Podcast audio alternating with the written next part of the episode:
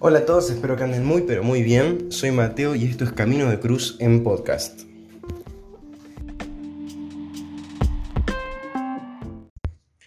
Bueno, vamos a arrancar y vamos a hablar hoy sobre un tema excelente. A mí me gusta muchísimo y espero que ustedes también.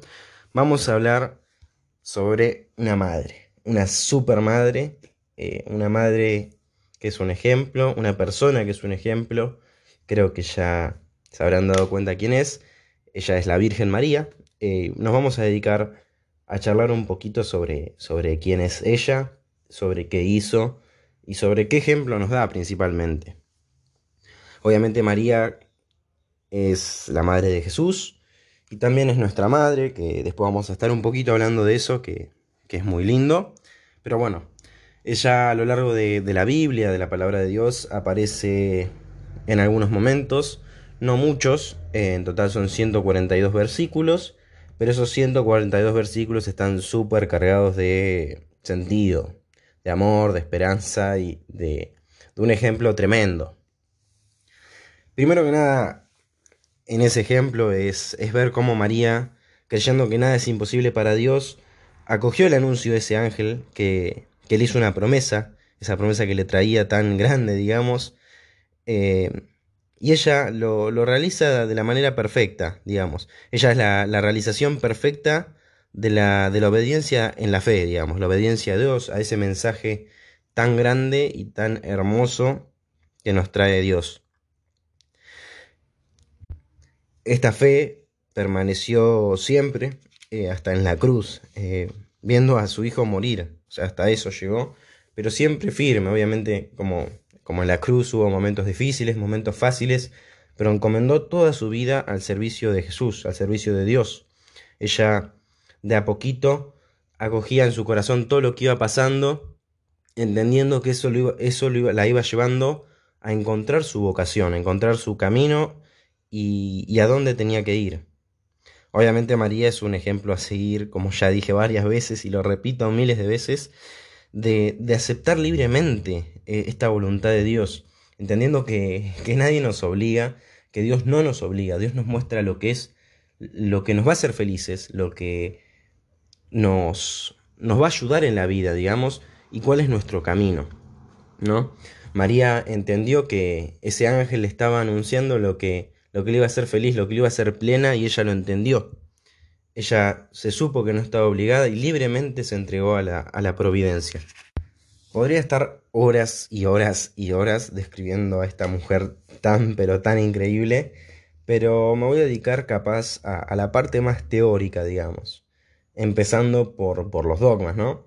Los dogmas son, según el catolicismo, una verdad relevada definida por la Iglesia, perteneciente al campo de la fe, eh, que se fundamenta principalmente en la Biblia, que, es un conjunto de libros que contienen la revelación entera de Dios, eh, el mensaje completo, digamos, o capaz no completo, pero en gran parte.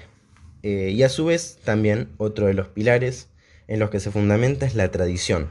La tradición es, la lectura viva de la Biblia a lo largo de, muchos años, de, los siglos, se podría decir, que constituye la explicación de, las certezas que trae la Biblia, del, mensaje. Básicamente nos ayuda a entender el mensaje y cada una de las partes, obviamente, creo yo, iluminados por el Espíritu Santo, y eso es algo que, que nos ayuda a entender que la la verdad, digamos, de estos dogmas.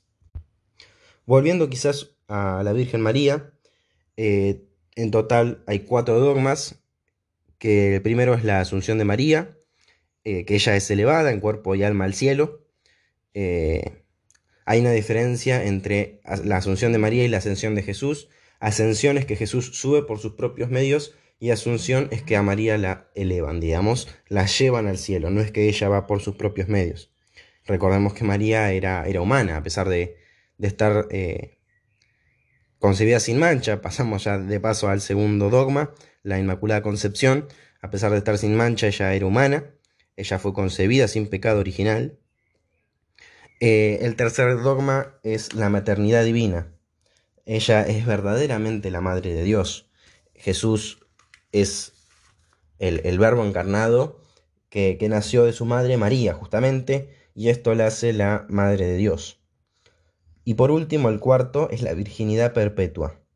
Ella antes, durante y perpetuamente después del parto fue virgen y por eso la llamamos la Virgen María. Una aclaración importante, digamos, que tal vez dentro del catolicismo desde fuera se, nos acusa bastante, eh, muchas veces se nos dice de que somos adoradores de María, perdón, eh, y no, nosotros a María la veneramos, adoramos solamente a Dios. Venerar es entender que esa persona es un ejemplo y admirar ese ejemplo, pero nunca ponerlo en el lugar de Dios. Ella es nuestra principal intercesora. Un ejemplo de eso es en las bodas de Caná. Ella nos dice, hagan lo que, él, lo que Él les diga. Nos pone en manos de, de Dios y ella intercede por nosotros pidiéndole a Jesús que nos ayude. Nosotros nos encomendamos a ella y, se nos recuerda a ella siempre como, como un ejemplo del camino a Dios. Hoy lo decíamos, ella es un ejemplo de un sí muy grande, una vocación enorme, que es la entrega de su vida entera a la obra redentora de Jesús. En lo personal, dentro de esos 142 versículos que charlábamos hoy, creo que uno de los más lindos, va, de los que a mí me, apasionan y me gustan, es cuando Jesús le dice a María, aquí está tu a María y a Juan, perdón, aquí está tu madre y aquí está tu hijo. A partir de ese momento la, la iglesia empieza a caminar con María como madre. Ahí es cuando, digamos, de alguna manera, muy entre comillas, oficialmente María es nuestra mamá. Es nuestra mamá espiritual que intercede por nosotros. Y ahí me gustaría hablar de, de como madre, justamente hoy día de la madre, qué regalo le podemos hacer a María. A María le, le encanta que se rece siempre el rosario. El rosario que es una de las oraciones más lindas para pedir la intercesión de María. Es uno de los regalos más lindos que podemos regalarle a María porque es una oración que reúne a los sencillos, a los poderosos, a todo el mundo, a cualquiera lo reúne una oración tan simple y tan hermosa como es el rosario. Está al simple y está al alcance de todos. Eh, se puede rezar en cualquier parte, a cualquier hora. Eh, se puede rezar solo, con compañía. Y hasta hoy día la Virgen continúa insistiendo que hasta el último rincón del mundo, por los siglos de los siglos, digamos, se rece el rosario. Esta es su oración preferida. Eh, y por eso ella nos, nos invita a conocer y, a dialogar con su Hijo Jesús. Ella nos invita a ponernos en sus manos y como intercesora nuestra. Para finalizar y capaz sigue cerrando el podcast, eh, voy a pasar una parte tal vez más testimonial. Eh, en el Instagram me pidieron un poquito de que hable de mi testimonio con Jesús, con María, con la iglesia. Así que acá está esa, parte que, me habían pedido.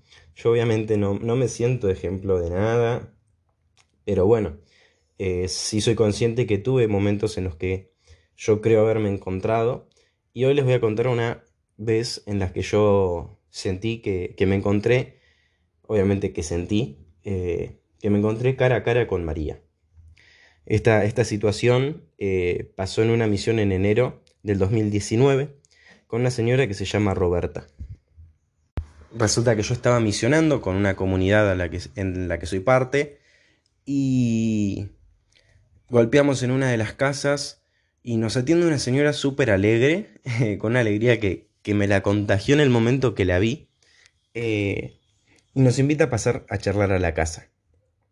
En el momento nos, nos empezó a contar un montón de cosas eh, de su vida que el grupito misionero con el que estaba yo entendimos que su vida no fue nada fácil, eh, que siempre con, con, dificultades, ella siempre siguió adelante, ella no, nos contaba y justamente estaba con la familia con la que vivía ahí, que es, su esposo, eh, que, era grande y ya estaba medio ciego, y su hijo de 34 años que tiene una, discapacidad.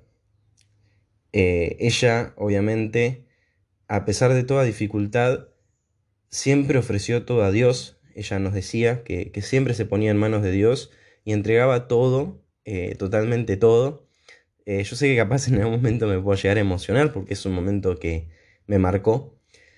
Eh, me marcó bastante y, es uno de los momentos más lindos que pude vivir y, compartir con alguien.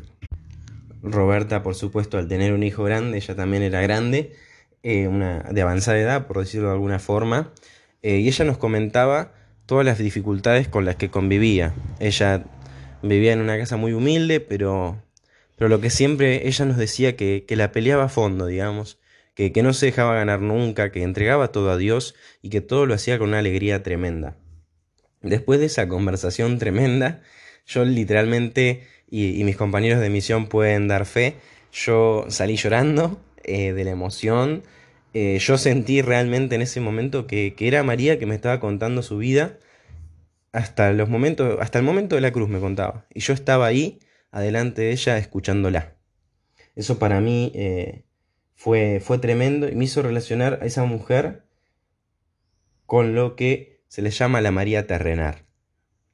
La María terrenal es una persona que está siempre, por decirlo de alguna forma, que da todo por nosotros y seguramente para, para su hijo, ella era su María terrenal y yo quería aprovechar en este Día de la Madre en Argentina para charlar un poquito de mi María terrenal.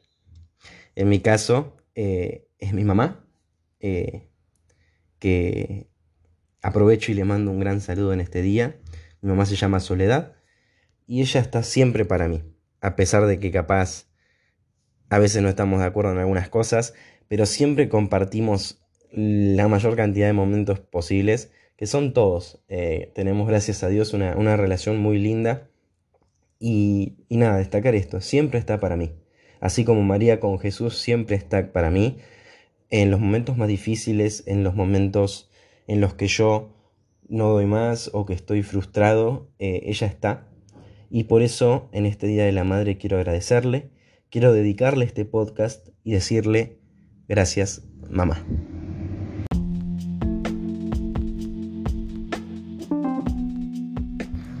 Bueno, esto fue todo por este podcast, espero vernos en el próximo, los abrazo con el corazón y rezo con cada uno de ustedes.